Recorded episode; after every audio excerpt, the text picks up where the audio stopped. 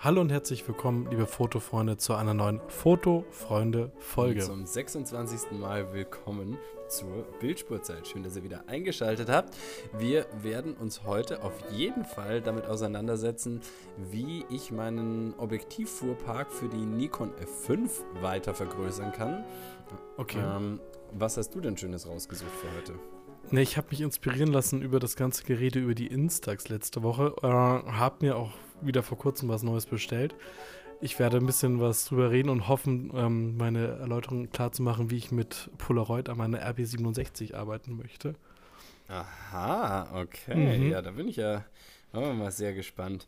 Ähm, ja, dann starten wir doch gleich mal damit. Das interessiert mich sehr. Also du hast äh, dafür tatsächlich auch ein, ein Back oder hast du da einfach jetzt nur, nur einen Workaround, wie man das so schön sagt? Also es gibt alles. Ähm, also ich habe geschaut, ähm, ich habe erstmal nach Instax geschaut und da gibt es auf jeden Fall von verschiedenen Privatanbietern immer wieder was. Ich habe irgendwie was se- Seriöses aus Mexico City, das heißt Coyote. Aha. Den, die haben irgendwie nur Facebook, Inst Instagram, den kannst du privat schreiben. Mhm. Da kannst du irgendwas für die Instax Square und Mini bekommen. Es gibt dann so Workarounds mit diesem, ich weiß nicht, ob es das noch gibt, von dem Impossible-Film gibt es ja irgendwie so ein Impossible Lab.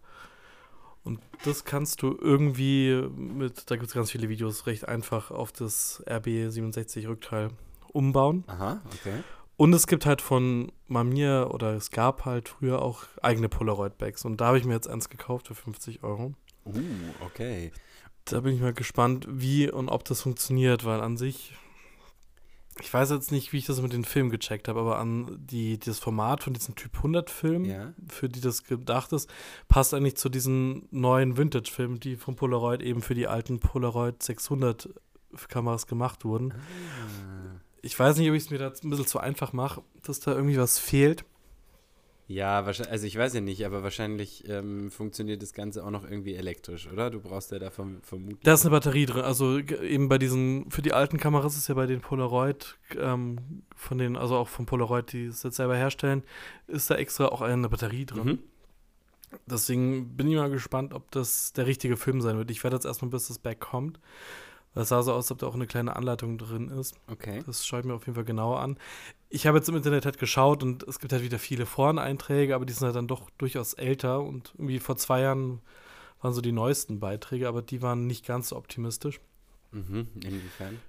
Ähm, dass es halt irgendwie mit den aktuellen Filmen irgendwie nicht geht, dass die nicht ganz passen, aber ich habe jetzt mal das Format angeschaut von den Typ 100 Filmen. Das ist genau identisch mit diesen ähm, Color 600 Filmen, die Polaroid jetzt hat. Also Aber ich dachte dafür, das ist doch der Gag, oder? Haben die von diesem glaub auch, Impossible also- Project nicht damals einfach die Filme extra Ja, ja. deswegen so hergestellt? Genau, deswegen haben sie es gemacht. Ich glaube auch, dass zwei Jahre auch einfach dafür zu alt schon ist oder zweieinhalb Jahre, weil das ist ja alles recht aktuell eigentlich passiert. Ach so, sind die noch gar nicht so lange auf dem Markt? Hast du da geguckt, wie lange das äh, die schon gibt? Da bin ich noch nicht dazu gekommen, aber dadurch, dass es jetzt auch, also Polaroid oder diese Website, die ihr auf Polaroid macht, die ist ja, glaube ich, auch quasi daraus entstanden, oder? Also das Impossible-Dings gibt es ja die Website zwar noch, aber du kannst ja, habe ich jetzt immer wieder geschaut, du kannst ja gar nichts mehr kaufen. Ach so, ah, okay. Ja, also ich weiß auf jeden Fall, dass The Impossible Project jetzt quasi Polaroid ist. Genau, ja. Und die sind ja die Eigentümer dieser äh, alten Agfa-Maschine, auf denen jetzt eben auch die Orvo-Filme gegossen werden wieder. Ah, Also da, das wusste ich noch nicht. Okay. Hm, das habe ich dir aber sogar hier im Podcast schon erzählt. Ähm, das, war, das war diese, diese Geschichte, m, wo ähm, es unterschiedliche äh, Firmen gibt, die ähm, sich im Laufe der Zeit eben immer wieder neu zusammengefunden haben, um eben anschließend äh, Orvo wieder auferstehen zu lassen oder zumindest jetzt Original Wolfen. Das heißt, dass das alles in Eschede oder was steht da immer äh, Made in Eschede oder sowas? Oh, Das das, da der weiß ich jetzt gerade nicht. Okay. Also auf jeden Fall ist es eben diese Firma Innovis Code, der das äh, ursprünglich gehört hat Mhm. und die dann aber hergegangen ist und ihre ganze, also ihre Maschine dann wiederum ähm, an Polaroid oder eben an dieses Impossible Project eben verkauft hat. Genau. Ah, okay. Das macht es alles noch ein bisschen komplizierter. ja, ja, definitiv. Aber jetzt mal ähm, andere Frage. Also dieser, also ich bin jetzt gerade auf dieser Seite von Polaroid und ähm, ja. es gibt jetzt da auf jeden Fall also einen E-Typ-Film, einen genau. Go-Film, einen 600-Film, einen SX70-Film und einen 8x10-Film. Also 8x10 wird es ziemlich sicher nicht sein. Ähm, das ist, dies, das ist quasi das neueste Format dann, oder wie? Das 8x10? Nee, 8x10 ist, glaube ich, irgendwie nochmal irgendwie was Spezielles für Großformatkameras, oder? Die haben ja hier, die sind 32,5 mal 21 Zentimeter groß. Ach so. Die sind 8 mal 10 Inch. Die sind auch, also, ah, das ist, glaube ich, aha. wirklich was ganz Besonderes. Ja, ja, ah, ja, oh, Wahnsinn, die sind ja die auch sind wahnsinnig teuer. teuer. Ja, genau. Beziehungsweise gibt es auch mei meistens wieder, gibt es die gerade? Den ja, Duochrom gibt es, genau, Black den Black Yellow. Yellow. Genau. Nee, ähm, also ich glaube, also SX70 ist ja eher, ist ja für diesen von Polaroid ja auch mal wieder mal auf, auf gearbeiteten und wiederverkauften Kameras. Ja, da hatte ich ja sogar auch mal eine, die war irgendwie in so einem Bundle mit einer anderen Kamera irgendwie zufällig mit ja. dabei und ich habe gedacht, was ist denn das für ein komischer Zubehör und habe irgendwie habe es erstmal völlig ignoriert, bis ich dann gecheckt habe, dass du dieses Ding so auffalten musst. Ähm, und dann habe ich das Teil für, ich glaube, mehr als ich insgesamt für das ganze Kamerabundle äh, bezahlt habe, dann wieder weiterverkauft. Ja, das ist ja auch einfach äh, ein absolutes Glück. Ja, ja, auf jeden Fall. Also das hat jemand auch einfach wahrscheinlich nur für ein Zubehör gehalten und nicht gecheckt, was das ist und einfach so in so einer Ramschkiste dann mit verscherbelt. Auf jeden Fall spannend. Genau. Und, die, und der ist es aber jetzt nicht, oder was? Der ist es. Da bin ich mir nicht, also das weiß ich, kann ich, ich kann da wirklich gerade nicht hundertprozentige Infos geben. Ich bin mir doch sicher oder sehr sicher, dass eigentlich der 600er passen müsste. Beim SX70 weiß ich nicht genau. Ähm, da ist ja, glaube ich, einfach nur ein anderer ISO-Wert. Also der 600er hat halt einen 600er ISO. Und ich glaube, der Unterschied ist halt quasi, dass du bei den meisten oder vielen Polaroid-Kameras halt diesen, die auf ISO 600 belichten. Und da ich ja selber alles dann einstelle, könnte ich theoretisch ja auch eigentlich auf diese, was ist das, irgendwie ISO 100 oder irgendwas bei dem SX70 könnte vielleicht funktionieren. Was der SX70-Film hat einen 100er ISO, oder was? Der hat, warte, der hat einen, da, da, da, da, da, 160 hat er. Ah, also quasi ein 200er. Mhm. Aber von den Maßen genau das gleiche, 10,7 mal 8,8 Zentimeter. Ah, ja, okay. Ja, gut, ich meine, die Frage ist ja nicht nur, ob quasi das Bild passt, sondern ob, das, ob dieses Kunststoffmagazin dann in dein Mamiya-Back ja. passen würde. Also das ist halt Das ist die Frage aber das, die SX70, das packt, das hat auf jeden Fall auch noch eine Batterie. To power your camera. Die Frage ist, ob ich das überhaupt brauche, weil ich glaube, ich an diesem Back ziehe ich das doch eh manuell raus und rein, oder? Äh, keine Ahnung, weiß ich nicht. Ja, das werde ich alles sehen. Ich freu, bin, bin da schon sehr gespannt. Ich habe schon mal nach Anleitungen gesucht. Man viel, findet halt sehr viele Videos eben zur Anleitung, wie man sich selber so ein Back baut. Aber das ist dann, also wenn das für 50 Euro geht, dann ist es deutlich kostengünstiger. Also ich hatte ein Video, wo der bloß so einen so ein Kit für dieses für dieses Impossible Lab Ding, was ich jetzt auch nicht gefunden habe, anbietet und dieses Kit kostet allein irgendwie 180 Euro. Und wenn du dann eben noch dieses Impossible Lab Dings da haben willst, was du dadurch auch zerstörst, musst ja auch sicher noch mal ein bisschen was rausgeben. Also das heißt, ich denke 50 Euro sind schon ganz gut, wenn das damit geht. Mhm, mh. Es gibt aber eben auch noch irgendwie andere Leute, die dann vom eben im Instax-Bereich, jetzt nicht im Bereich von Polaroid, mit Instax-Kameras, die sie kaputt machen, quasi sich Backs bauen. Mhm, mh. Wäre theoretisch natürlich auch preislich, jetzt hast du ja auch irgendwie um die 80 Euro für so eine Instax. Ja, gut, und ich meine, man muss natürlich jetzt schon sagen, also du wirst natürlich ein Bild in der Größe 6x7 auf diesem Streifen drauf haben und vermutlich jetzt auch noch nicht mal gut zentriert, nehme ich mal an, oder? Also wenn du jetzt dieses Polaroid-Back nimmst, ja. dann äh, machst du ja da quasi ein kleineres Bild auf das Format drauf, oder? Naja, halt mit den, also der, die, die, also die Aussparung hinten ähm, bei der Mamiya RB67 ist 7 mal 7 cm groß. Okay. Mhm. Das heißt, ich werde ein 7 mal 7 cm Bild, glaube ich, drauf haben. Mhm. Okay. Also das geht schon, ich glaube, das sieht schon sehr Polaroid-like aus, weil hier Image Area sind 8 mal 8 cm. Ja, okay, ja gut, dann fehlt ja halt quasi so ein, so ein Zentimeter. Ähm, ja, hm, ich glaube aber, das kann ich dann verkraften. Ja, gut, ich meine, das sieht natürlich schon, sieht natürlich schon auch blöd aus, ne? Also. Ja, dann nehme ich halt eine Schere oder so. Nee, nee, nee, nee, nee, glaube ich, das geht nicht. Das geht nicht wegen der Chemie? Ich glaube nicht. Also ich kann mich erinnern, ich habe, ähm, also als ich im Kindergarten gewesen bin, haben wir die Kinder aus den Gruppen wurden immer mit einer Polaroid-Kamera fotografiert und an irgendeinen so äh, großen Baum gehängt. Okay. Und ähm, ich habe dann mal irgendwann eins von diesen Bildern bekommen und habe das ja. als Kind zerschnitten. Und das hat sich in ganz viele verschiedene Folien aufgelöst. Ich weiß jetzt allerdings nicht mehr, ob äh, eine von diesen Folien dann auch. Ich, doch, ich glaube schon. Ich glaube, so eine von diesen Folien war dann das Bild, aber dieses Bild konntest du dann mit dem Finger wegwischen. So, also bin mir jetzt nicht mehr hundertprozentig sicher, aber so habe ich das noch irgendwie im Kopf. Das, das auf ja, stimmt. Also es gibt ja mal, es gibt ja auch viele Anleitungen, wie du irgendwie das alles wegbekommst und dann so ein transpa halbtransparentes Bild daraus nimmst, stimmt. Genau, irgendwie so. Kann man ja. das nicht einfach so machen, ja. Genau, also ich glaube, das ähm, wird auf jeden Fall nicht so gut funktionieren. Ähm, und also ich habe jetzt auf jeden Fall hier jetzt mal so ein Mamiya Beck mal mir angeguckt und so wie das auch aussieht, würde das äh, Bild, wie gesagt, auch nicht ganz zentral dann drin sitzen. Das wäre natürlich schade. Und jetzt hat dann. Bist du da, wo bist du denn? Ich bin bei Click and Sir, also bei den. Bei Click and Sir gibt es ein Mamiya? Ja, ein Mamiya. Achso, gut. Ah, nee, Schmarrn, das ist aber falsch. 645 Polaroid-Magazin. Das kostet nämlich auch 50 Euro. Also. Nee, nee, das ist, das ist was anderes auf jeden Fall, okay. Ähm. Also es sieht auf jeden Fall, wenn man das Back ähm, offen sieht, sehr aus, als ob das also wirklich mittig wird. Also ich bin da guter Dinge. Also dem Bereich, ich glaube, das wird jetzt nicht das Problem sein. Ja, ja, okay. Ja, nee, also, ah, doch, jetzt, jetzt, jetzt habe ich es hier. Jetzt habe ich es hier. Aha. Ja, doch, das könnte, das könnte schon, das könnte funktionieren. Ja. Ich bin mal gespannt. Also ich weiß ja nicht genau, was für ein, Back du da jetzt dir gekauft hast, aber es stand da nichts dabei von wegen, ob du da eine Batterie dafür brauchst oder. Da stand nichts dabei, nee. Okay. Aber da ist, man sieht ja, man sieht auf den Ebay-Anzeigen immer diese Anleitung. Da ist auch immer. Ist das das RZ67? Nee, RB67. Ich kann nein, nein, also das Back heißt das RZ67. Nö, RZ67 ist eine eigene Kamera. Von, also das ist wahrscheinlich ein Back für eine andere Kamera. Ah, okay.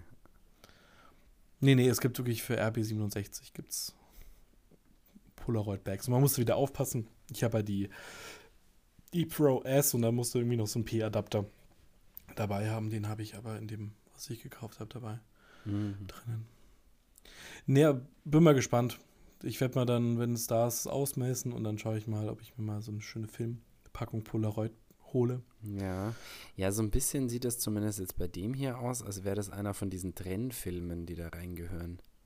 Als wäre das gar nicht so ein, als wäre das nicht so ein Polaroid, sondern einer von diesen. So ein einzelner. Ja, ja, du weißt schon, diese, diese Trennbilder, ja. also wo quasi ähm, vorne dann auch noch ein Negativ produziert wird. Ja, also. das könnte natürlich auch eine, könnte natürlich auch sein. Ich lass mich überraschen. Ja, weil ich glaube nämlich diesen blöden Trennfilm, den gibt es nämlich nicht mehr. Nee, dann auf jeden Fall. Ja. Genau. Der, der hatte doch irgendwie beim Steffen Schimmel waren wir doch da, der hatte irgendwie noch ein paar. Ja, ja, genau. Also wir wurden äh, zusammen mit ihm, also zu mhm. dritt gibt es ein wunderschönes Bild, das wurde, glaube ich, mit einer Pentax äh, 67 gemacht, oder? Ja, stimmt, ja. Ich wollte schon gerade sagen, auch mit einer Mamiya. Nee, ich glaube, es war mit der Pentax. Und das wurde von uns dreien quasi äh, einmal so ein Trenn, Trennschichtfilmbild gemacht. Genau, also ganz, ganz nett auf jeden Fall. Ähm, dies, äh, da sind wir auf jeden Fall noch auf einem verewigt worden. Genau. Ja, spannend auf jeden Fall. Also vielleicht kann man ja auch dieses Teil dann wiederum irgendwie dann umbauen, dass es halt dann eben mit den normalen Polaroid-Bildern äh, dann irgendwie funktioniert. Könnte auch sein, ja. Wäre ja vielleicht schon mal ein gutes Grundgerüst dafür. Ja, es scheint mir auf jeden Fall kein Impossible Project, um es mal ja, hoffen zu sagen. Genau.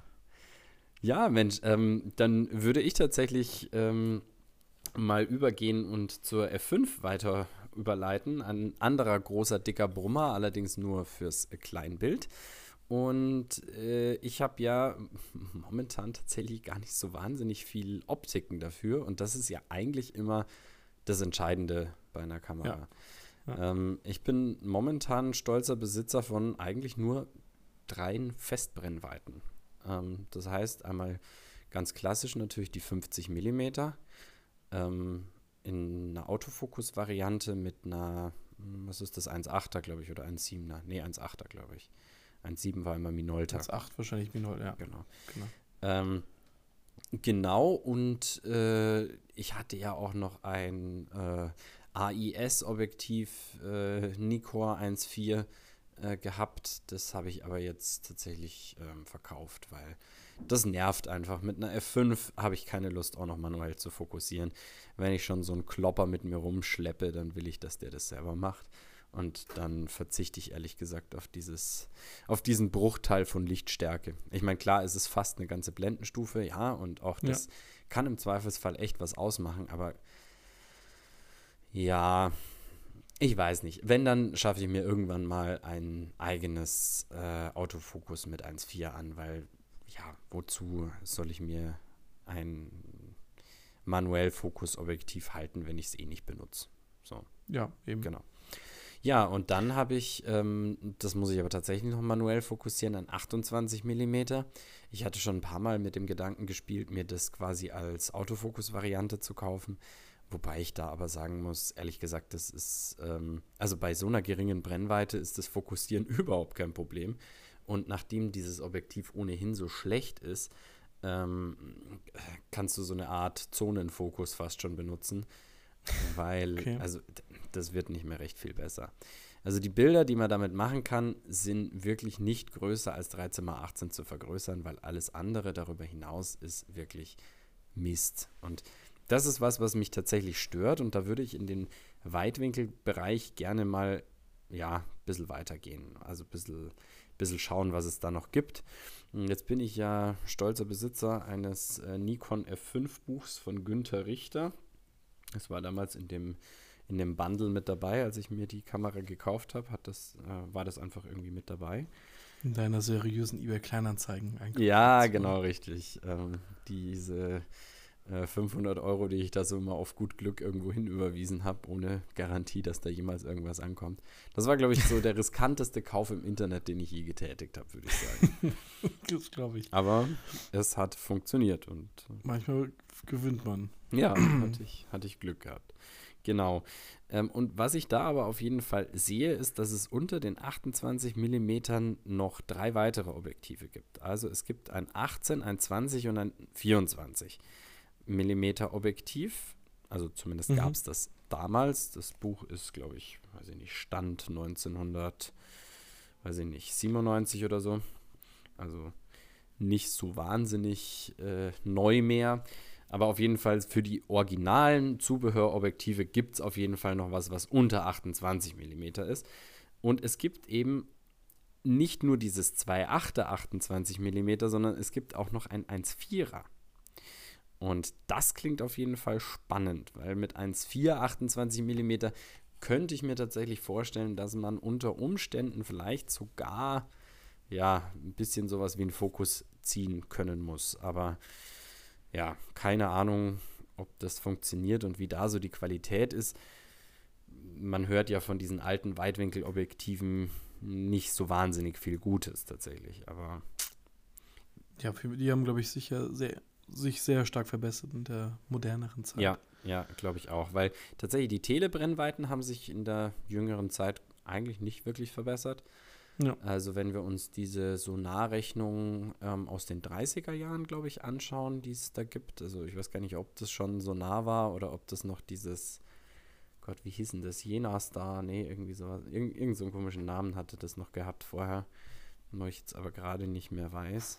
Kann ich ja auch nicht sagen. Ist auch wurscht. Auf jeden Fall, wenn man sich das anschaut, dann war das schon ziemlich, ziemlich nahe an dem, was wir heute auch schon haben. Also ich würde sagen, also die, die Teleobjektive haben sich jetzt nicht, also von der Abbildungsleistung nicht nennenswert verbessert. Sie haben sich natürlich schon in ihrer Lichtstärke nochmal wesentlich verbessert. Also die Glassorten sind besser und reiner geworden, aber die äh, Berechnungen und die Abbildungsleistung hat, wenn man eben genügend Licht hatte, auch eigentlich damals schon gut gestimmt. Das sehen wir ja, wenn wir ähm, an deine äh, Nikon Z ein äh, Sonarobjektiv anschließen.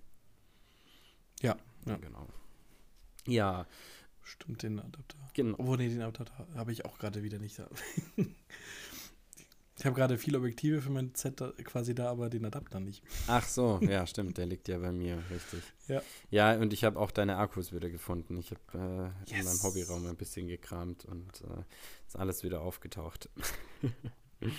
genau. Ja, auf jeden Fall. Ähm, diese, diese Objektive darunter würde ich gerne mal ausprobieren, wobei ich ja auch schon länger mit dem Gedanken spiele, das haben wir auch schon im Podcast mal besprochen, in einer der ersten Folgen, ähm, dass ich ja ganz gerne mal eins von diesen äh, Sigma Arts ähm, ausprobieren würde. Und da habe ich jetzt so ein paar konträre Hinweise von Zuschauern bekommen, ob denn das wirklich funktionieren würde an der F5. Also so ein modernes, was ja dann im Endeffekt ja auch ein ähm, integrierten Motor hätte. Mhm. Was ja aber zumindest bei den AIS, nee, wie heißen die? AFS, oder? Welche meinst du? Die AFS und die Ultraschalldinger, die dann die ersten, die nicht mehr die Blende manuell einstellen kann. Genau, aber das sind, du, genau, und die kannst du ja an der F5 problemlos verwenden. Ja, oder? genau, ja. Die habe ich ja auch.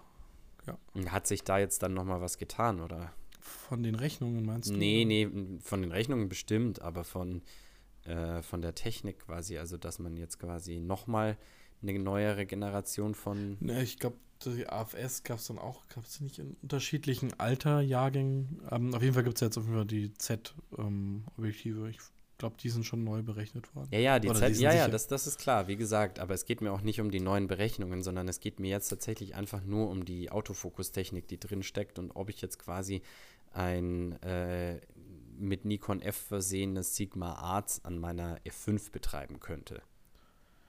Oder ob das zu irgendwelchen Rucklern führen würde beim Fokussieren. Also das habe ich ja so als, als, Hinweis. Ich glaube, das ist immer schwierig, so, so pauschal zu sagen, weil eigentlich ist, sollten sie ja schon kompatibel sein, so theoretisch, aber also du hast ja, hm, ja, wie gesagt, also da habe ich auch. Ich kann da halt wieder von irgendwelchen Chip-Sachen nicht unbedingt Gebrauch machen, aber an sich funktioniert der Autofokus. Hatten wir, ich glaube, da hatten wir schon mal. Ja, ja, genau. Und wir hatten auch von, von äh, Zuschauern schon äh, unterschiedliche Aussagen dazu ähm, gehört. Aber es ist einfach was, was ich vermutlich einfach mal irgendwo ausprobieren müsste. Und da müsste ich vermutlich einfach auch mal in so einen äh, Shop gehen und das äh, mal einfach ausprobieren. Oder mich vielleicht auch einfach mal durch ein paar Foren durchlesen. Ähm, ich habe hier jetzt auf Anhieb, ich habe es mal kurz gegoogelt, auch schon so die ein oder andere Geschichte gefunden, die vielleicht da interessant sein könnte in diesem Zusammenhang. Allerdings ist der, na okay, der Artikel ist, oder dieser Thread ist auch schon wieder von 2009. Also ist jetzt auch schon wieder nicht mehr so ganz aktuell. Genau. Ja, ich muss tatsächlich sagen, ich würde wahnsinnig gern mehr im Weitwinkel fotografieren, aber mangels eben einer guten Linse tue ich das nicht. Was ich aber tue und tatsächlich oft gerne und äh, sehr, sehr ausgiebig ähm, mit meinem 85 mm 1.8er Objektiv zu fotografieren. Das ist nämlich wirklich sensationell. Wir haben ja schon gesagt, da hat sich jetzt auch so seit äh, zumindest seit den, seit den 60er, 70er Jahren nicht mehr so wahnsinnig viel in der Abbildungsleistung noch getan. Die Telebrennweiten waren immer schon besser in der Abbildungsleistung als alles andere. Und ich muss sagen, das merkst du eben auch bei diesem, bei diesem Nikkor 85 mm 1.8, was wirklich, wirklich gute, gute Dienste tut. Und mal klar, ein 1.4er wäre nochmal irgendwie ein bisschen krasser, aber das kostet ja auch schon locker das Doppelte eigentlich. Also von, von so einem ganz normalen. Ja. Deswegen, also das brauche ich auch nicht unbedingt, zumal ich auf 1,8 fast nicht fotografiere, weil ja dann doch gerade bei so einer hohen Brennweite ja auch schon ziemlich viel so unscharf ist. Selbst wenn du jetzt eine 5-6er Blende nimmst, kriegst du eigentlich immer noch ein ganz akzeptables Bokeh hin. Ja, ja. Genau. Es ist halt spannend für Momente, in denen du halt nicht so viel Licht hast. Da sind dann halt so weitere Öffnungen halt schon gut, weil ich sag mal so, das kann halt das Zünglein an der Waage ausmachen, ob du die Verschlusszeit eben noch hältst oder nicht. Und gerade bei den höheren Brennweiten ist natürlich das, was du als Verschlusszeit hältst, natürlich auch noch mal ein bisschen geringer. Wenn gleich mal sagen muss, bei der F5 geht immer noch mal einmal mehr als bei jeder anderen Kamera, weil die einfach mit ihrem, also die, der Schwingspiegel ist ja mit so einem Gegengewicht irgendwie ausgestattet, sodass halt eben die Erschütterung dieses Spiegels quasi gleichzeitig irgendwie kompensiert wird. das, du, du verreißt das Ding nicht. Du tippst den Auslöser leicht an und der Spiegelschlag ruckelt überhaupt nicht in der Kamera. Du merkst zwar, dass innen drin irgendwas passiert, aber die Kamera bleibt doch einfach statisch stabil in deiner Hand liegen. Und das macht schon wahnsinnig viel aus. Also so konnte ich halt wirklich bei, ähm, ja, Kerzenschein und ich glaube so ein, zwei indirekten Glühlampen irgendwo zu Weihnachten auch mal wirklich mit einem 400er Film echt noch fotografieren. Also das, das, das geht dann schon. Die Bilder sind zwar dann echt so ein bisschen, ja, leicht matschig, aber es, es geht und es macht einfach Spaß, weil diese Bilder sehen halt einfach, ja, ganz eigen aus. Also so, wenn das Licht halt, also dieses verfügbare Licht einfach ähm, auf die Gesichter fällt und ähm, ja, einfach so fast schon fast schon expressionistische Züge bei manchen Menschen dann erzeugt. Also finde ich, find ich einfach cool, gefällt mir gut. Genau. Und ja, natürlich habe ich, hab ich schon überlegt, ob es nicht ähm, spannend wäre, auch mal noch ein bisschen drüber hinaus zu gehen und zu sagen, okay, ja, 85 mm ist zwar cool, aber halt auch nicht Fisch, nicht Fleisch. Also du bist noch nicht wirklich ein Tele, aber du kannst halt auf einer Veranstaltung schon auch wieder ja, immer nur so Halbbilder aufnehmen. Also so richtig, so richtig ganz Tele ist es halt irgendwie dann auch noch nicht. Und da würde mich dann doch so eine 135er mal jucken, zumal mir halt die das äh, Sonar, das wir jetzt schon mehrfach eben erwähnt haben, was wir an deiner Z nutzen, ähm, mit seinen 135 Millimetern mir halt auch echt gut gefällt. Und da kann man dann schon, ich meine, es ist eine eigene Art von Porträt. Es ist wirklich so ein, äh, ja, also extrem nah natürlich auch und ähm, Teile eben abgeschnitten. Du hast ja wirklich nur ein Gesicht und du bist dieser Person unglaublich nahe und das äh, schafft äh, unglaublich intime Porträts, die ja, also das ist ein Effekt, der sich tatsächlich so vor, ja, was sagen wir denn, so vor 20 Jahren oder so, glaube ich, sehr stark abgenutzt hat. Ich habe es jetzt lange auch nicht sehen können. Ich kann mich eben an meine an meine ersten Bilder erinnern, wo ich das äh, eben viel gesehen hatte bei professionellen Fotografen, dass die eben so die Stirn mhm. abschneiden und ähm, einfach Gesichter fotografieren. Und das, das nutzt sich ab und ich, das hat sich abgenutzt und man macht es heute nicht mehr so viel und das ist nicht mehr so modern. Man fotografiert tatsächlich wieder viel mehr im, ja, im Weitwinkel, wobei man aber viel ähm, Dead Space im Bild hat. Also viele helle oder dunkle Flächen, die sich aus irgendeiner Unschärfe ergeben oder eben viel Bokeh. Ähm, auf jeden Fall viel Fläche, die irgendwie zwar zum Bild gehört, aber irgendwie ähm, nicht wirklich viel Inhalt hat. Also entweder eben in Weiß oder Schwarz oder Unschärfe oder wie auch immer in der Farbe einfach versinkt. Ja, es soll halt, glaube ich, auch ein bisschen so minimalistischer wirken. Ein bisschen oder? Ja, genau. Und vor allen Dingen einfach auch ein bisschen mehr Distanz zum Objekt aufbauen. Also ich sag mal, gerade wenn du dir Bilder von äh, Zeit Online anschaust, die machen ja so klassischerweise für ihre Layouts halt einfach immer Bilder, in denen halt eben, äh, weiß ich nicht, irgendwo drin, da so der Kopf des Kanzlers zum Beispiel zu sehen ist und der Rest ist ähm, irgendwie, ja, sind Rücken von anderen Fotografen zum Beispiel oder so. Und das ist halt für so Layouts immer besonders spannend, weil dann kannst du natürlich einerseits auf diesen Dead Space auch was draufschreiben. Also da können ja. dann natürlich Schlagzeilen hin. Und auf der anderen Seite ähm, erzeugt es natürlich auch eine gewisse Distanz zu den Leuten und nicht so eine unangenehme Nähe, wie das halt eben äh, bei diesen, bei diesen Abschneideporträts dann eben ja auch so Mode war.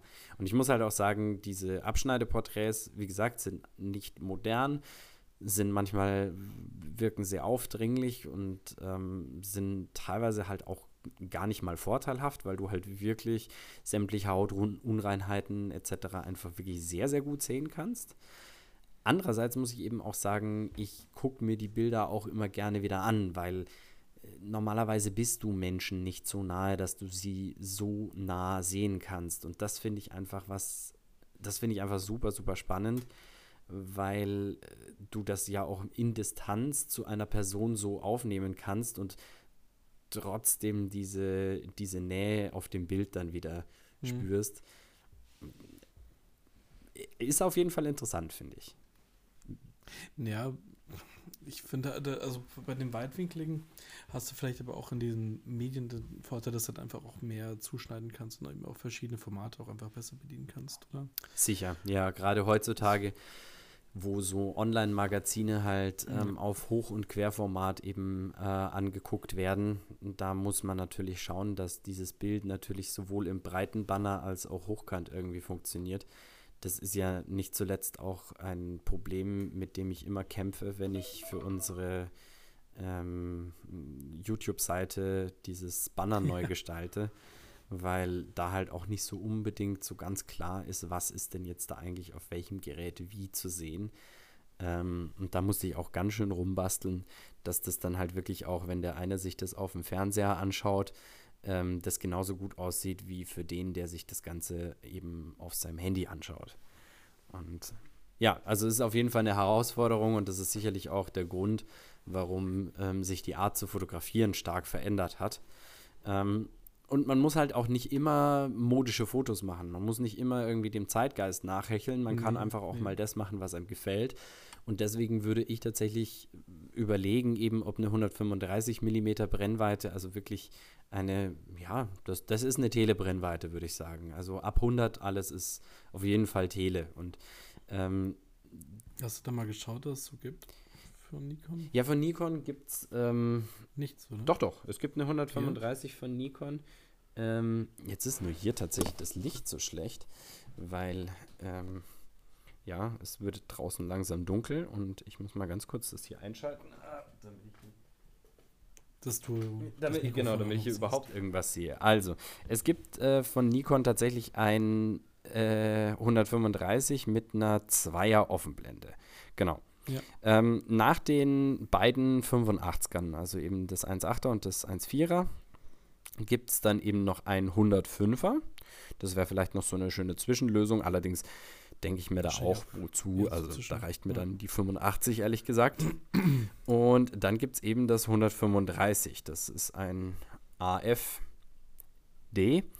Und das ähm, ist, jetzt muss ich kurz gucken.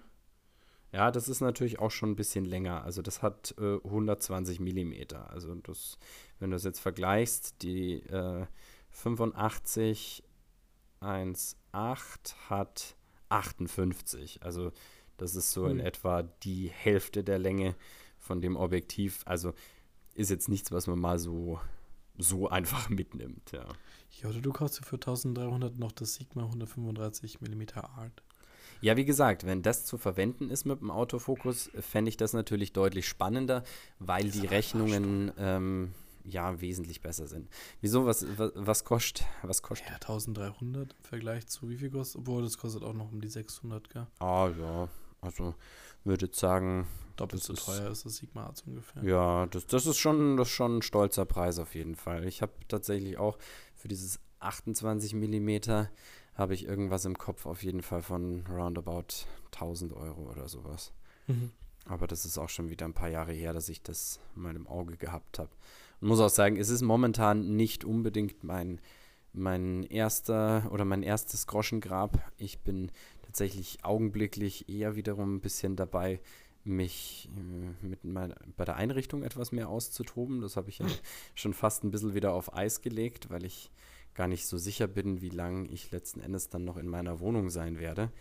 Andererseits habe ich mir auch gedacht, wenn morgen die Welt untergehen würde, würde ich heute noch einen Baum pflanzen. Und von dem her ähm, habe ich mir jetzt noch einen großen 2 auf 3 Meter Flocati-Teppich ins Wohnzimmer gelegt. Und ähm, da machst du aber kein Labor, oder? Nein, da habe ich natürlich kein Labor. Das wäre ja fahrlässig. Da wäre ja viel zu viel Staub überall. Weil man auch sagen muss, dass das gar nicht so das Problem wäre, weil in so einem Teppich äh, setzt sich ja der Staub eher fest, als dass er sich im Raum verteilt. Aber trotz allem löst sich natürlich davon auch die ein oder andere Faser, die man dann gerne mal auf irgendwas hat, was einem auf den Boden fällt. Also von dem her gar nicht, gar nicht so wahnsinnig zu empfehlen. Ja. ja, genau. Wir hatten ähm, das letzte Mal noch ein Tonrätsel gehabt, um jetzt ganz abrupt und ohne sanfte Überleitung weiterzugehen. Ähm, und wir haben tatsächlich niemanden gehabt, oder zumindest hatten wir auf YouTube niemanden gehabt, der sich diesem Tonrätsel gewidmet hat. Kann das sein?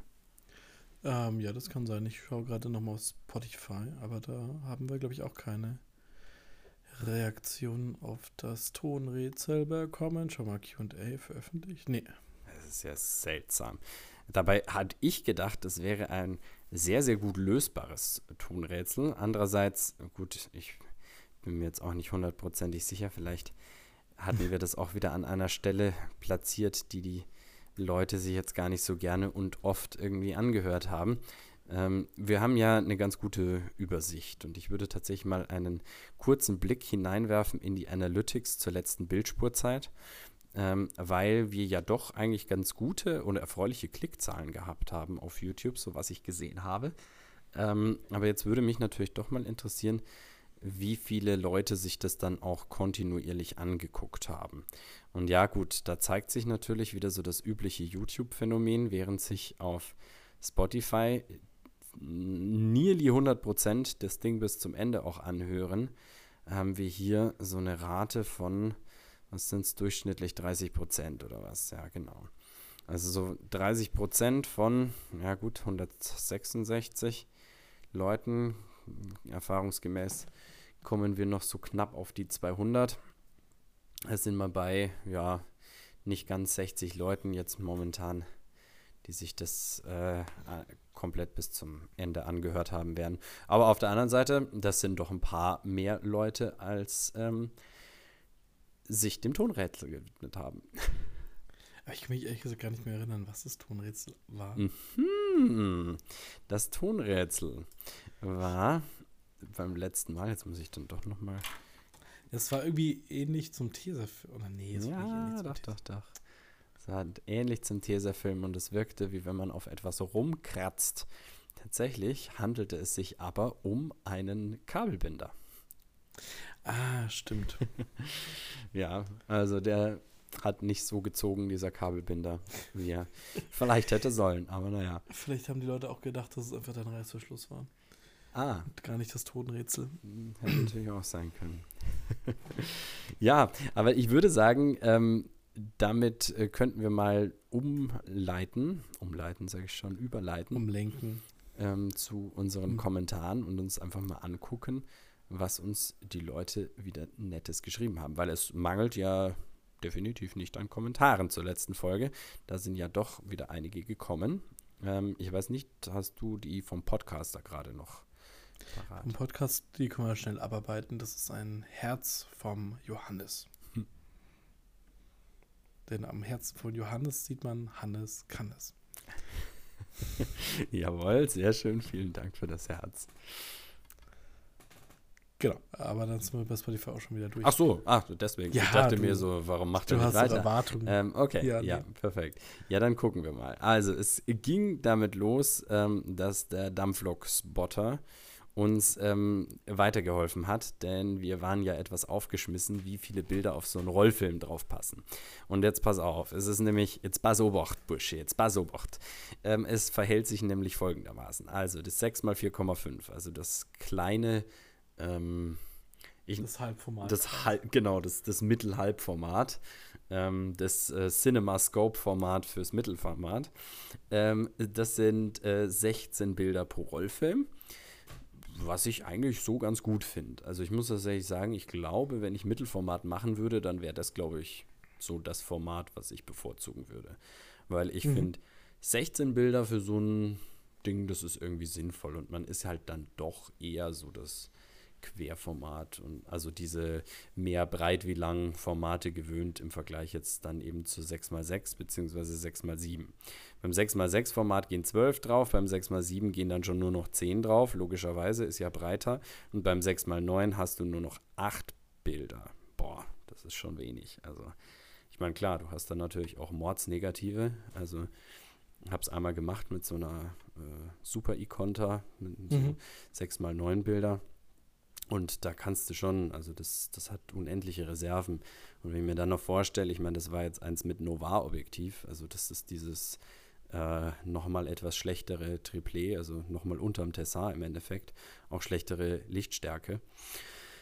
Aber da konntest du schon, also da konntest du Details erkennen. Da war richtig viel, da war richtig viel drin. Andererseits muss ich halt auch sagen, wenn ich das mit einem 85 mm äh, von Nikon auf einen Delta 100 aufgenommen hätte, dann wäre der Unterschied auch nicht so wahnsinnig gravierend gewesen tatsächlich. Also ein gut auflösendes Objektiv und Kleinbild im Vergleich zu so einer Super Iconta mit Novar-Objektiv.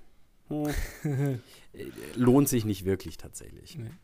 Aber es ist trotzdem spannend gewesen. Eben aus so einer Kiste kriegt man dann doch ganz gute Bilder raus. Ähm, abgesehen davon ähm, habe ich sogar mal mit einer Aquabox Bilder gemacht und sogar die sind irgendwie krass geworden. Also ist echt nicht zu unterschätzen, aber so eine Aquabox macht überraschend gute Bilder. Also dafür, dass das im mhm. Endeffekt halt dann doch irgendwie bloß eine Kiste ist, ähm, bin ich da, bin ich da doch ganz, ganz hingerissen. Und tatsächlich spricht der Dampflok-Spotter nämlich eben auch ähm, von einer Balkenkamera mit 6x9 und ähm, von einer äh, Aquabox noch, die er noch rumliegen hat, sowie eine, ah ja genau, das ist die 6x9, die Vogtländer Besser 1 und eine Aqua Billy. Ja genau, diese Aqua Billy ist auch so ein Billy-Ding. Also sind diese, glaube ich, diese Faltkameras im Endeffekt auch nur etwas äh, handlichere Boxkameras. Ah, okay. Ja, und ein bisschen mehr also, als die Lupe, die in so einer Boxkamera drin ist, ist schon auch. Genau. Ja, ähm, willst du mal äh, den nächsten Kommentar machen vom Klaus? Vom Klaus macht Bilder wieder mal interessant mit einem Daumen nach oben. Und er hatte vor Weihnachten einen, was war das, Cinestill 800T in Düsseldorf am Hauptbahnhof geschossen und beim DM entwickeln lassen und auch anscheinend digitalisieren lassen und ist ein bisschen enttäuscht, weil die Auflösung recht niedrig ist. Ja. Und die Nachtaufnahmen nur nach dem, ich zitiere, die Nachtaufnahmen nach dem Zufallsprinzip auf dem, aus dem Streifen gescannt wurden. Das heißt, er durfte dann nochmal selber nachscannen, mhm. weil nicht alle wird das irgendwie automatisch erkannt? Ja, ja, also genau, theoretisch wird sowas automatisch erkannt, aber da ist natürlich der äh, Scanner darauf angewiesen, dass halt auf dem mh, hm, Filmstreifen halt irgendwie so, ja, das Bild irgendwelche Randabzeichnungen hat. Bei so Nachtaufnahmen gehen die ja teilweise mal am Rand auch ins Nichts und da, ja, kann der Scanner dann nicht weitermachen. Das ist tatsächlich auch ein bisschen das Problem bei meinem Scanner. Der erkennt auch automatisch und da hatte ich auch schon das Problem, häufig, wenn ich ähm, ja an den Rändern irgendwo was ins Schwarze abgehen habe lassen, dass man da halt eben äh, das Bild auch abgeschnitten worden ist. Obwohl, und das finde ich tatsächlich sehr verwunderlich, äh, ja, also da bei meinem Scanner nicht mal dann die Seitenverhältnisse wirklich richtig eingehalten werden. Also nicht mal so, dass man sagt, okay, da war jetzt dann noch ein Teil vom anderen Bild dann irgendwie drauf. Nee, das Bild war dann einfach nur schmaler gescannt. Ja. Mhm. Ja, ein bisschen Schmarrn, aber egal. Genau. Nächstes Mal bei DM nur, äh, nur wieder die Entwicklung, sagt er. Geht, glaube ich, gar nicht ohne, oder? Äh, ich glaube auch nicht, um ehrlich zu sein. Beziehungsweise man kann das vermutlich machen, also draufschreiben und je nachdem, ob du an einen gut gelaunten Fotolaboranten kommst oder nicht, ähm, ist das dann wahrscheinlich so die Geschichte. Auf der anderen Seite denke ich mir immer so, die Entwicklung ist eh nie das, was was kostet. Also wenn du jetzt halt zum Beispiel sagst, Mensch, ich schicke das an einen Fotocotti, ähm, dann machen dir die, die Entwicklung äh, auch gleich mit und äh, scannen dir das ganze Ding. Dann hast du A, weniger Ärger und B, auch ehrlich gesagt, glaube ich, nicht so wahnsinnig viel Kosten. Also, oder gar nicht wahnsinnig viel mehr Kosten, als wenn du jetzt nur ja. das Scannen lassen würdest. Gut, das Entwickeln ist ja auch hochautomatisiert. Genau. Da muss ja nicht viel Arbeitskraft gebunden werden. Wobei mich da natürlich auch mal sehr interessieren würde, wie das natürlich bei Fotocotti abläuft. Ich meine, das ist ja auch wahrscheinlich kein so wahnsinnig großer Betrieb. Also im Endeffekt, ob die da irgendwie so ein Aqua Mini Lab oder sowas rumstehen haben. Das mal ein Ferienpraktikum bei denen machen. das wollte ich ja damals beim Flash Foto in München machen. Da habe ich gesagt, ja, mich würde das interessieren. Ich würde gerne ja. mal mitarbeiten, ob das denn irgendwie möglich wäre. Und ähm, ja, der, der war dann irgendwie so, ja, also ganz ehrlich, ähm, das ist sau langweilig. also das sind Maschinen, wenn sie jetzt da einen Monat mitarbeiten, dann können sie die Maschinen auch bedienen und können sie einen eigenen Laden aufmachen, aber das ist irgendwie, also das ist irgendwie langweilig und ich soll doch mal irgendwie zu dem, äh, wo du gesagt hast, äh, zu dem, äh, schon wieder vergessen, wie er heißt. Blow-Up. Zu dem Blow-Up gehen. das ist vielleicht mehr das, was sie interessiert, so mit vergrößern und in der Dunkelkammer arbeiten und und und. Und ich gesagt, nee, genau, weil das könnte ich ja eigentlich schon und ähm, das äh, interessiert mich ehrlich gesagt nicht, weil, wie gesagt, das kann ich ja schon. Aber ähm, diese großen Maschinen zu bedienen, hätte mich eben mal gereizt und zu gucken, wie sowas funktioniert, wo da die Walzen sind und ja. ähm, auf was es da ankommt, wie regeneriert wird und so weiter und so fort. Aber so ein bisschen, also das war ja noch, das war noch so drei Jahre bevor er zugemacht hat. Da hatte er noch ein bisschen Angst davor, dass er Konkurrenz kriegt, glaube ich. Also. Ja, da hat er nicht gesehen und dachte, da kommt die Konkurrenz, die junge. Ja, wahrscheinlich. Frische die klauen mir mein Maschinen-Know-how. Nee, glaube ich auch nicht, dass er sich das gedacht hat. Aber ja, wie gesagt, also vielleicht, wenn ich es damals gelernt hätte, dann hätte ich den Laden irgendwann übernehmen können. So gibt es ihn halt jetzt nicht mehr und jetzt ist irgendein so blöder Friseur, glaube ich, drin, oder? Keine Ahnung, ich habe da lange nicht mehr richtig hingeschaut. Ich glaube, es war ein Friseur, aber egal. Ja, genau. Ähm, ich würde tatsächlich gleich mal den nächsten Kommentar machen und jetzt muss ich mal schnell schauen, wie heißt jetzt der Name? Untiefe. Untiefe. Ah, Untiefe, oder? Ah. Äh, geschrieben Tiefe Untiefe, aber ich könnte mir vorstellen, dass es Untiefe bedeutet. Ähm, auf jeden Fall ist das schon seit neun Monaten ein Abonnent bei uns und ähm, der schreibt: Hallo, liebe Fotofreunde. Ich habe zu Weihnachten The Film Developing Cookbook von Bill Troop und Steve Anchel oder Ankle. In der zweiten Ausgabe bekommen. Eine wahre Fundgrube an Entwicklungswissen ist das. Für mich war es auch besonders spannend, die Kommentare zur Entwicklung im Buch mit euren Kommentaren im Entwicklervergleich zu vergleichen. Äh, Im Buch heißt es beispielsweise, dass neuere Emulsionen, wie eben auch der APX 100 und 400, weniger stark auf einen Wechsel des Entwicklers reagieren, während ältere Emulsionen wie der FOMA 100 und 400 stärker darauf anspringen. Abgesehen davon wollte ich euch noch fragen, ob ihr eure Scans davon irgendwo in voller Auflösung hochladen und verfügbar machen könnt. Danke schon mal und liebe Grüße. Yes, da habe ich, ja genau, den Kommentar habe ich ähm, schon vor sechs Tagen tatsächlich gelesen und habe mir dazu schon mal Gedanken gemacht aber ich bin noch zu keinem schlüssigen Ergebnis gekommen. Ich würde tatsächlich diese Scans auch gerne zur Verfügung stellen irgendwo. Ähm, bin mir allerdings nicht so sicher, ob wir das irgendwo sinnvoll machen können. Hast du da Ja, es gibt auf jeden Fall. Ich habe gerade genau eine Website vor Augen, deren Name mir nicht einfällt, wo man, ähm, ah, wo man seine Sachen, seine Fotos eigentlich mal ganz gut teilen kann. Ja, Aber du meinst nicht wie Transfer? Nein, nicht, nee, nee, nicht wie Transfer. Das ist im Prinzip sowas wie so eine Social Media. Oh, das es auch schon länger, meine Herren. Ach, jetzt, jetzt weiß ich, glaube ich, was du meinst. Äh, aber mir fällt es auch gerade nicht ein. Ja, mh, genau, so, so noch, noch vor Instagram der, der Ort, an dem man seine Fotos hochgeladen hat, oder? Ja. Ja, ja, ja, ich weiß, ich weiß, was du meinst, aber ich weiß tatsächlich auch gerade nicht, wie die, wie die Seite heißt. Aber es, nee, Flickr war das nicht. Gell? Doch, oder? Flickr? War es nicht Flickr? Ich hatte. Oder war es nicht Flickr? Keine Ahnung. Ja, schon 500 Pixels, das kenne ich, das habe ich aber gerade gar nicht gemeint. 500 Pixels hatte ich auch irgendwie ewig mal verwendet. Da findet ihr mich auch. Ja. Vor, vor Unzeiten. ich möchte gar nicht wissen, wie viele Leichen es von mir im Internet auch gibt. An irgendwelchen Accounts. Allerdings muss ich sagen, ich habe natürlich, bevor ich ähm, in den Schuldienst gegangen bin, natürlich erstmal ein bisschen hinter mir aufgeräumt. sicher ist sicher. Ähm, mhm. man, man will da ja dann auch nicht als Lehrer, ist man ja so ein kleines bisschen Persön Persönlichkeit des öffentlichen Lebens und man will da natürlich. Und öffentlichen Rechts. Äh, das natürlich auch, und man will da natürlich nicht ähm, irgendwann mit Jugendsünden konfrontiert werden.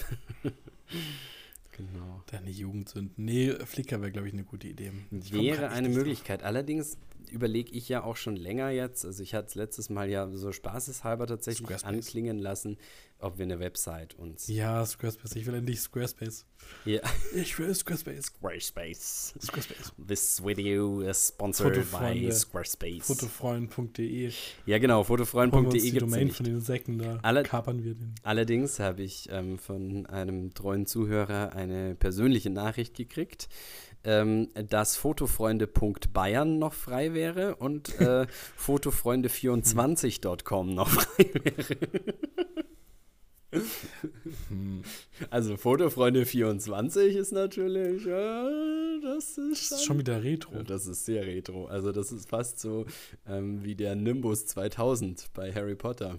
Das ist so, das ist so wie Windows Nimbus 2000. ist fast schlimmer. Ja. 2000 hört sich mich schon fast wieder normal an. Ja, finde das, ich weiß nicht. Das ist so wie, wenn du jetzt einen, äh, weiß ich nicht, Nimbus 10 hättest, ne? aber wie heißt das aktuelle Windows-Betriebssystem? Ist es noch Windows 10? 11. 11. Nee. 11, okay. Ja, ein Nimbus 11. ja. ja. ja. Aber eine 64-Bit-Version, bitte. Beziehungsweise es gibt ja nur noch 64-Bit bei den stimmt. Ja, ja, genau. ja, ich weiß auch nicht. Also über eine Website denke ich schon länger nach. Allerdings ist es natürlich auch ein bisschen was, was Energie kostet und natürlich auch gepflegt werden okay. müsste. Aber ich habe mir wirklich schon häufig gedacht, dass viele unserer Videos zwar spannend sind zum Angucken, aber wenn man Dinge nachmachen möchte, ist doch so eine Schritt-für-Schritt-Anleitung äh, schriftlicherweise gesehen wesentlich besser.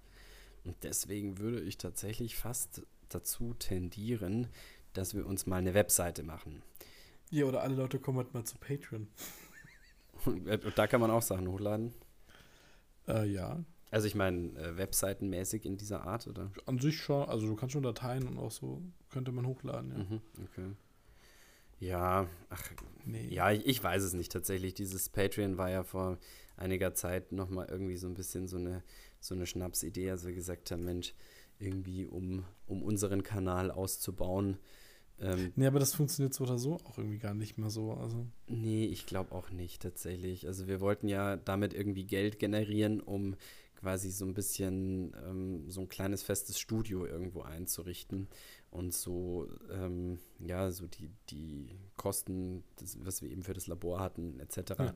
irgendwie so ein bisschen gedeckelt zu wissen. Aber man muss, glaube ich, damit leben tatsächlich, dass man als äh, privater Kunstschaffender in, in unserer Größe tatsächlich nicht, äh, ja, nicht Geld damit generieren kann. Man kann durch den ein oder anderen Werbedeal einen geldwerten Vorteil vielleicht bekommen und das ein oder andere Produkt zum äh, Testen vielleicht auch mal umsonst kriegen. Ähm, aber in der Regel sind es halt eben nicht genau die Produkte, die man eigentlich haben möchte, sondern so wie, wie wir ja häufig die Erfahrung gemacht haben, sind es ja meistens dann die Dinge, die man sich jetzt so selber nie gekauft hätte. Und am Ende geht es uns noch wie den anderen Influencern, die diese geldwerten Vorteile im Endeffekt als äh, Steuern angeben müssten in einer Steuererklärung. Und dann sind die Fotos von der ganz schnell in Dubai. genau, so ist es. Und letzten Endes hätten wir damit dann, also ich meine, wir müssten ja theoretisch ähm, wir sind weit natürlich unter diesem Betrag, aber theoretisch, wenn du dann eine Steuererklärung machst, müsstest du den Originalpreis für sämtliche Produkte dann irgendwie äh, auflisten und sagen, okay, ich habe irgendwann mal einen äh, Lomography-Film für 20 Euro gekriegt und dann steht er da halt irgendwie auf einer Liste drauf und dann summiert sich das und du zahlst Steuern für was, was du im Endeffekt äh, ja niemals als Geld besessen hast, sondern immer nur als geldwerten Vorteil. Und das ist natürlich auch wieder ärgerlich. Also es sind schon, also wir haben schon auch irgendwie einen großen Vorteil dadurch, dass wir irgendwie so klein sind, weil natürlich ähm, das ganz große Management und sowas da natürlich wegfällt. Auf der anderen Seite, ähm, ja, kommt man dadurch natürlich auch nicht sehr viel weiter. Also wir, wir können in, im Rahmen unserer Möglichkeiten jetzt unseren Podcast zumindest machen, aber halt auch die Videos leiden ja schon seit geraumer Zeit darunter, ähm, dass wir halt einfach mhm. irgendwie nicht wirklich Zeit haben und vor allen Dingen natürlich auch ganz häufig uns ähm, ja gewisse Dinge einfach auch fehlen, die wir dann eben nicht haben, die man dann vielleicht eben auch mit ein bisschen äh, Geld auf jeden Fall beschleunigt machen hätte können. Genau. Genau, aber wie gesagt, ich glaube, so, so wie das Ganze jetzt momentan läuft, bin ich auf jeden Fall jetzt gerade glücklich und wir werden sehen, ob sich das in absehbarer Zeit nochmal weiter verändert. Aber ich glaube, dazu müssen wir auch wieder mehr in die audiovisuelle Produktion gehen und nicht nur ähm, hier gemeinsam am Postapparat sitzen und äh, Sprachaufnahmen machen. In München. Genau.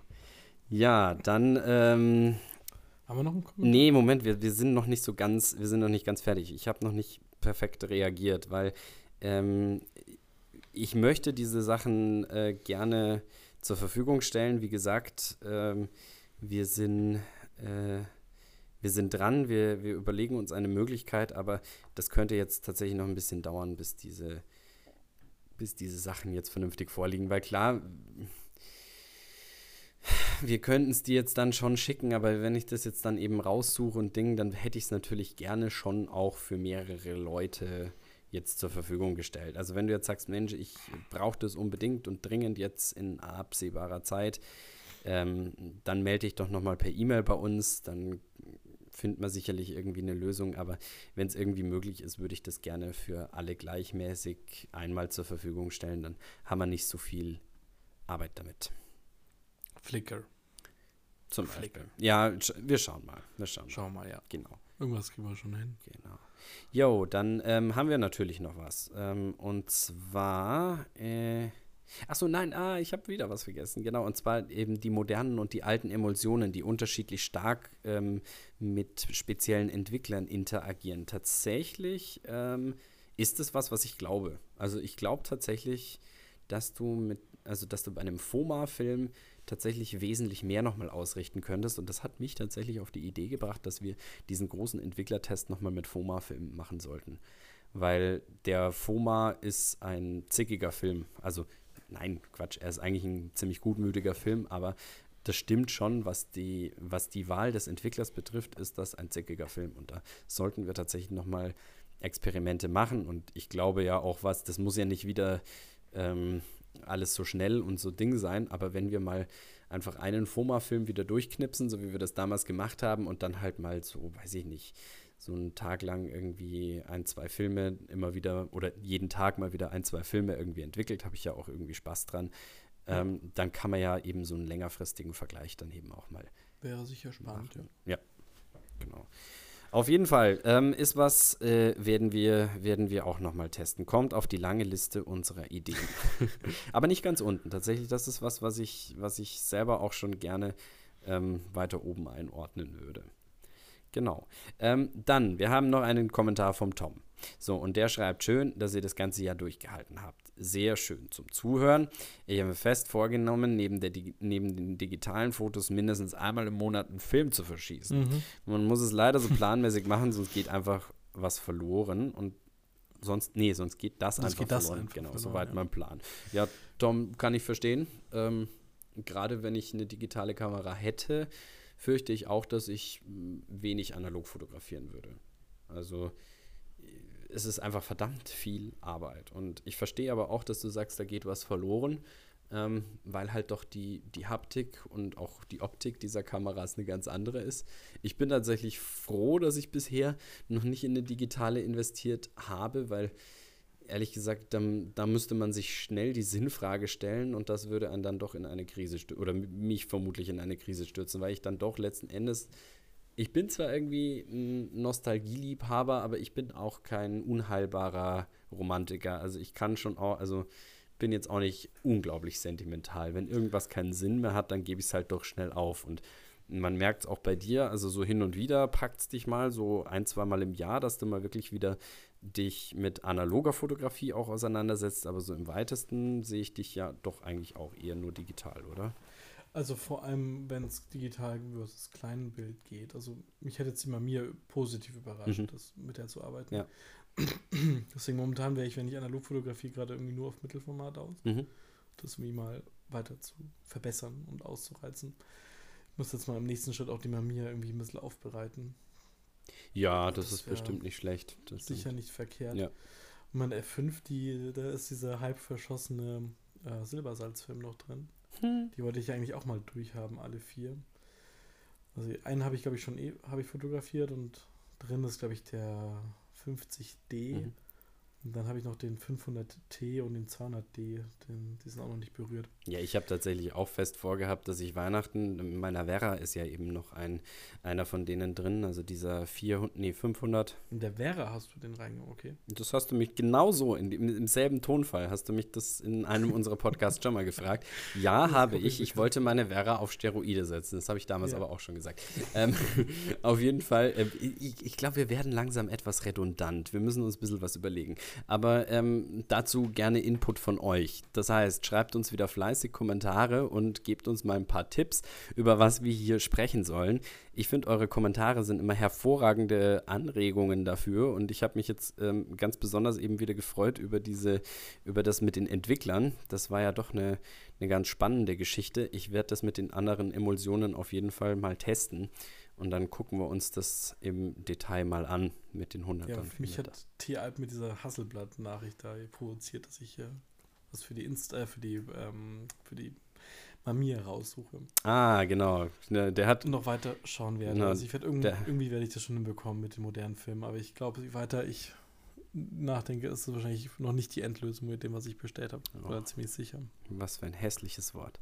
Ähm, die Endlösung? Mhm. Ja, okay. Er kann die, nicht die endgültige. Ja. Ähm, ich habe, äh, genau, diesen Kommentar noch gar nicht vorgetragen. Er schreibt nämlich, für die Hasselblatt gibt es ein entsprechendes Instax-Back. Aber dann holst du ja wieder äh, über den Hasselblatt-Preis. Ja, natürlich. Und das auch zu Recht. Ich finde diese Kamera, Entschuldigung, wenn ich sag, aber ist ein bisschen overrated. Ne, es ist halt so ein bisschen die, die, die Leica fürs Mittelformat. Mm, also. Ich finde die Leica auch overrated. Oh, scheiße. Aber dafür ist die Hasselblatt, glaube ich, noch vergleichsweise günstig. Also dafür, dass es auch Mittelformat ist. Ja, also ist, da spricht nur der Neid aus mir. Also ich hätte natürlich ja. sowohl gerne eine äh, Leica als auch gerne eine Hasselblatt, Hasselblatt, aber auf keinen Fall und niemals und nimmer nie zu diesen Preisen, wie sie momentan angeboten werden. Da weiß ich aber sehr viel Besseres mit meinem Geld anzufangen. Ganz ehrlich, ich habe lieber eine Nikon F5, die wesentlich mehr kann als eine Leica, als eine Leica. ja. Ich glaube, das ist sicher nicht, nicht so verkehrt. Also preis-leistungsmäßig, ja. Ja, und am Ende steht wirklich steht dasselbe Ergebnis. Es ist ein Foto. Und Mindestens dasselbe Ergebnis. Ja, wobei auf der anderen Seite denke ich mir halt schon, ich meine, die Leica-Optiken sind natürlich schon nochmal was anderes. Ne? Also die sind ja schon. Ja, und Adapter? Mh, hm. Also, ach so, du meinst einen Nikon F-Adapter, ja. dass man quasi die Leica-Optik auf. Aber das macht ja dann auch wieder keinen Sinn, weil. Also, wenn ich eine Nikon F5 benutze, dann will ich auch einen Autofokus benutzen. Also, ja, das ist dann auch irgendwie ein Schmarrn. Na, du kannst in der Leica ja auch so gut reden, dass halt einfach, die ist halt deutlich kleiner und leichter als eine F5. Ja, das stimmt. Das ist schon auch nicht. Ja, so. das ist was, was mich bei der F5 tatsächlich ein bisschen abfuckt, dass das einfach so ein klobiger Brummer ist und du da halt schon echt viel Gewicht mit dir rumträgst. Ja, aber du kannst auch immer noch eine Nikon F100 oder irgendwas kaufen. Ja, aber tatsächlich, also da hätte ich dann doch lieber eine Leica, weil also so eine F100 gefällt mir halt jetzt optisch auch gar nicht. Ja, beziehungsweise das ja dann die ganzen Minolta Dynax-Teile, die sind auch nichts anderes. Ja, genau. Also da hole ich, genau, dann nehme ich so eine Dynax für 3 Euro oder so vom Flohmarkt. Ähm, die ist schön leicht und tatsächlich, also es ist ja was, was mich einfach immer wieder freut. Diese, diese blöde 3-Euro-Kamera vom Flohmarkt, die ich da einfach irgendwie rausgezogen habe. Und dann halt irgendwie, ich glaube, was war noch drin? So ein Fotoklubo, ne, wie heißt der? Fotolabo Club oder so. Äh, Film. Boah, irgend sowas. Und eine leere Batterie und im Endeffekt, da war auch kein Objektiv drauf. Der Spiegel war total verdreckt, aber mit äh, einem Wattestäbchen, bisschen Reinigungsalkohol, war der wieder sauber. Und dann habe ich damit jetzt äh, im Urlaub ja so viele Bilder gemacht am Strand und hey, die Bilder sind so toll geworden, ganz ehrlich, die sind einfach nur schön. Und ich habe die auch, also die Bilder habe ich auch gemacht ähm, ähm, äh, mit einem Ektachrom-Film. Und mhm. also das glaube ich, habe ich auch schon erzählt, aber die, ja. also die, die Farben einfach nur sensationell und einfach genau das eingefangen wie es war. Also du, du, du guckst dir die Bilder an und du fühlst dich einfach da reinversetzt und denkst dir so, ja, davon will ich eine Fototapete. Äh, nein, das war nur Spaß. Ich will davon natürlich keine Fototapete. Apropos, da fällt mir ein, ähm, hast du von ähm, Fotocotti deine Negative schon wieder zurückerhalten? Ähm, wo du es gerade sagst, nee. Ich nämlich auch nicht. Und inzwischen ist es ja dann doch schon ein bisschen her. Hm. Ja, ich kann mich erinnern, dass es damals auch relativ lang gedauert hat, bis ich das Zeug dann eben wieder bekommen hatte. Ähm, ja. Schön, aber bis jetzt habe ich noch nicht drüber nachgedacht. Das ist was tatsächlich, das, das regt mich jetzt ein bisschen auf, weil man hat natürlich auch dafür bezahlt. Ich habe einerseits bezahlt für den Versand, andererseits bezahlt für den Scan eines Films, auf dem dann nichts drauf war. Ähm, wo ich jetzt auch, ich meine, zumindest nicht ohne Zutun nichts zurückgekriegt. Also vielleicht müsste ich den auch einfach mal schreiben. Vielleicht sollte ich ihn auch mal schreiben, weil auf jeden Fall ein Foto haben sie nicht digitalisiert. Aha. Das, was, also komisch auch, dass nur ein, also ich glaube, es fehlt wirklich nur eins. Mhm, okay, ja, das ist ja Schlamperei. Also das finde ich jetzt ja vielleicht echt nicht so. Ja, aber da hätte ich halt ganz gerne die Negative wieder, weil ich bin mir nicht ganz sicher, es kann auch sein, dass da irgendwie dann, dass ich dann Streifen vergessen habe reinzumachen. Oder einer rausgerutscht ist. Ja, und wo soll der dann sein? Ähm, der könnte noch in dem Karton sein, den ich von, vom Blow-Up bekommen habe. Okay. Das hatte ich mir über Weihnachten gedacht, aber noch nicht verifiziert, weil ich bis jetzt auch gerade überhaupt nicht mehr dran gedacht habe, okay. dass da ja noch was aussteht. Okay, naja. Ähm, ja, äh, wir nähern uns äh, mit festen Schritten dem Ende dieses Podcasts und ich habe tatsächlich heute keinen Vinyl-Tipp äh, der Woche. Allerdings ähm, hätte ich einen äh, Filmtipp der Woche, wenn, wenn wir diese Kategorie mal einführen dürften.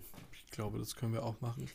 Ähm, ich habe nämlich einen. Das ist unser Podcast. Ja, ich, ich, ich habe erzählt, dass ich die Blu-ray jetzt für mich entdeckt habe und mir jetzt so sukzessive ähm, einige Filme ähm, auf Blu-ray anschaffe. Unter anderem zum Beispiel ähm, habe ich Downton Abbey, die nackte Kanone, die Harry Potters und so weiter mir angeschafft, aber auch einen Film, den ich zum letzten Mal gesehen hatte, als ich glaube ich zwölf war oder so und damals definitiv oh. noch auf VHS. Ähm, okay. Und dieser Film heißt Der Tod steht ihr gut. Das ist eine Komödie aus, ich glaube, 1992 oder so, ähm, mit äh, Meryl Streep in einer Hauptrolle. Ähm, die anderen beiden oder haben mir jetzt auf jeden Fall nichts gesagt. Und im Endeffekt geht es darum, äh, dass zwei konkurrierende Frauen jeweils ähm, sich um einen Mann streiten. Die eine heiratet ihn dann, ist dann letzten Endes aber irgendwie langfristig in einer äh, unglücklichen Beziehung gefangen. Mhm. Die beiden Damen äh, nehmen Unabhängigkeit von, unabhängig voneinander einen äh, Unsterblichkeitstrank ein, sodass sie ähm, ja zwar irgendwie körperlich beschädigt, aber nicht getötet werden können. Und äh, letzten Endes versuchen sie sich dann gegenseitig, ähm, um diesen Mann buhlend äh, auszuschalten. Und dann gibt es halt eben so lustige Kampfszenen, oh ähm, in denen sie sich irgendwie, also Löcher in den Bauch schießen ähm, und, äh, und, und auf den Schädel hauen. Und dann ist es ständig irgendwie dieser Hals irgendwie verschwunden. Und dafür, dass dieser Film einfach so wahnsinnig alt ist, ähm, hat er halt äh, so unglaublich coole Visual Effects. Also dieser ewig äh, Jungtrank, dieser Unsterblichkeitstrank, ähm, wie der anfängt quasi zu wirken ähm, und sich alles so glättet im Gesicht und so weiter, ist natürlich für einen Film aus der damaligen Zeit sensationell. Und ähm, das Ganze also diese ganzen unsterblichen Menschen, die du da eben siehst, sind eben dann auch noch so, so kleine, kleine Witze dann am Rand. Also im Endeffekt siehst du halt dann eine große Abendgala, wo dann alle, die diesen Trank getrunken haben, zu sehen sind. Und da tauchen dann halt immer irgendwie äh, so Leute dann auf wie Elvis oder Marilyn Monroe und so weiter.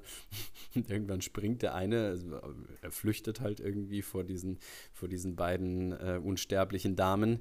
Ähm, der Mann von dieser Gala dann und äh, steigt dann in so einen silbernen Flitzer ein und fährt weg und dann dreht sich äh, James Dean um mit so einer Zigarette und, so, und guckt ihm nach.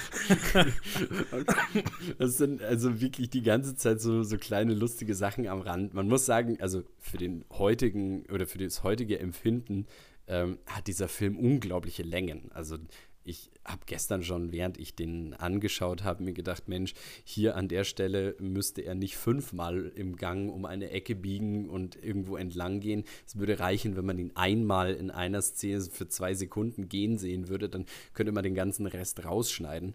Andererseits, ähm, ja. Das ist nicht schön, diese Langlebigkeit von Anatmigkeit von den Filmen. Ja, genau. Also andererseits macht es auch ein bisschen den Charme aus, weil du siehst natürlich ähm, die Kulisse und die Leute und ähm, das Ganze natürlich in Blu-ray nochmal in relativ guter Qualität dann auch, damit du halt, ja, also da hast du dann halt auch irgendwie echt, echt irgendwie Spaß dann dran, weil die, also die Kulisse und die Ästhetik dieses Films, also so der Übergang von den 80ern in die 90er Jahre, es ist wirklich grottenhässlich alles. Also man hat ja wirklich so eine Nostalgie für die 80er Jahre inzwischen wieder entwickelt und in gewisser Weise musikalisch gesehen, kleidungsmäßig, äh, aber halt auch nur aus einer bestimmten Richtung irgendwie auch die 90er wieder für sich entdeckt. Aber so diese, diese Übergangsphase, die so spießig, piefig ist, wie sie in diesem Film dargestellt wird, ist einfach nur abgrundtief hässlich. Also es ist unfassbar, wie scheußlich die Kulisse ist, wie, wie unglaublich gräuslich die Outfits sind. Und also es ist wirklich, es ist faszinierend und ähm, saulustig zugleich. Ähm, ein Film, den ich sehr empfehlen kann. Ja, den schaue ich mir auch mal an, den kenne ich noch nicht. Kann ihn dir gerne auf Blu-ray zur Verfügung stellen. Ja, schön. Ähm, Tonrätsel. Wollen wir auch noch eins ranhauen? Oder hm, ja, hast du denn eins? Ach, ich habe immer irgendwas griffbereit. Ja, dann hau mal raus. Jetzt bin ich gespannt, ob ich das dann. Das wird jetzt schwierig mit Mikrofon und Telefon. Ja. Schau mal. So viele Phone auf einmal. Vielleicht ist es ein Grammophon. Oh.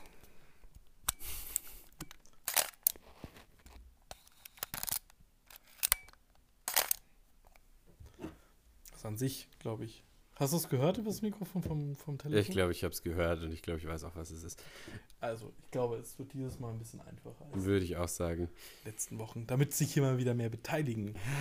ja, genau. Beteiligt euch, schreibt uns Kommentare, schreibt uns die Nummer. Ähm, übrigens, ähm, damit wir es noch festgehalten wissen, also ähm, ich telefoniere hier momentan mit einem äh, Posttelefon äh, 01LX von 1,90, also von äh, Januar 1990. Also ein wirklich originales Posttelefon. Und ähm, über welchen Apparat verfügst du heute? Den Post W48 im Manufaktum gekauften Nachbau. Aha, okay. Also das heißt, ähm, auch wenn dein Apparat deutlich älter aussieht, ähm, verfüge ich mit meinem Januar 1990 ähm, um einen wesentlich... Ah, obwohl es kann sein, dass meine Eltern den auch in den 90er Jahren gekauft haben. Also ah, okay. Würde nicht ausschließen, dass es vielleicht einer aus, den, aus Mitte der 90er Jahre ist. Ja, hat er denn irgendwo noch ein Postzeichen drauf? Ich würde mich gerade nicht trauen, das Telefon umzudrehen. Ah, okay. Achso, nein, es steht auf jeden Fall Manufaktum unten drauf. Also von ah ja, nee, dann, dann. Das auf jeden Fall. Dann ja. vermutlich nicht. Also zumindest, ich glaube, es ist gerade so die Grenze, da kannte man bei der Post, glaube ich, gerade schon sein eigenes Telefon kaufen. Also normalerweise hast du so ein Apparat ja, ja gemietet. So gemietet. Genau. Und ähm, meines ist grün und ähm, verfügt über die tolle Funktion, du kannst unter einem ähm, Plastikschieber unten eine Kunststoffschraube hin oder her drehen und dann zwischen Unterbrecher und Tonwählverfahren hin und her schalten. Das ist natürlich clever. Genau.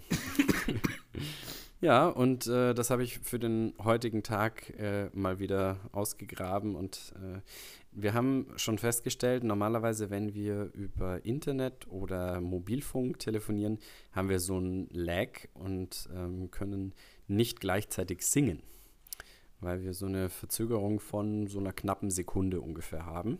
Ja, Sekunde meinst du? Ist so eine knappe, würde ich sagen, nicht ganz. Ja.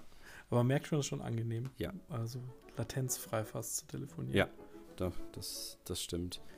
Und das ist halt natürlich eben der Vorteil vom festen Gerät, wobei ich schon sagen muss, also hier jetzt da schon seit äh, einen Viertelstunden sich den ja. Hörer ans Ohr zu halten. Hat auch seine Vorteile und Nachteile. Ja, naja, wie es halt so ist. Aber ich habe mich trotzdem sehr gefreut, mit dir gesprochen zu haben. Ich habe mich sehr gefreut, dass ihr heute eingeschaltet habt und seid doch auch nächste Woche wieder mit dabei, wenn wir zu vielen analogen und sehr, sehr vielen nicht analogen Themen sprechen. Deswegen Schüsseldorf.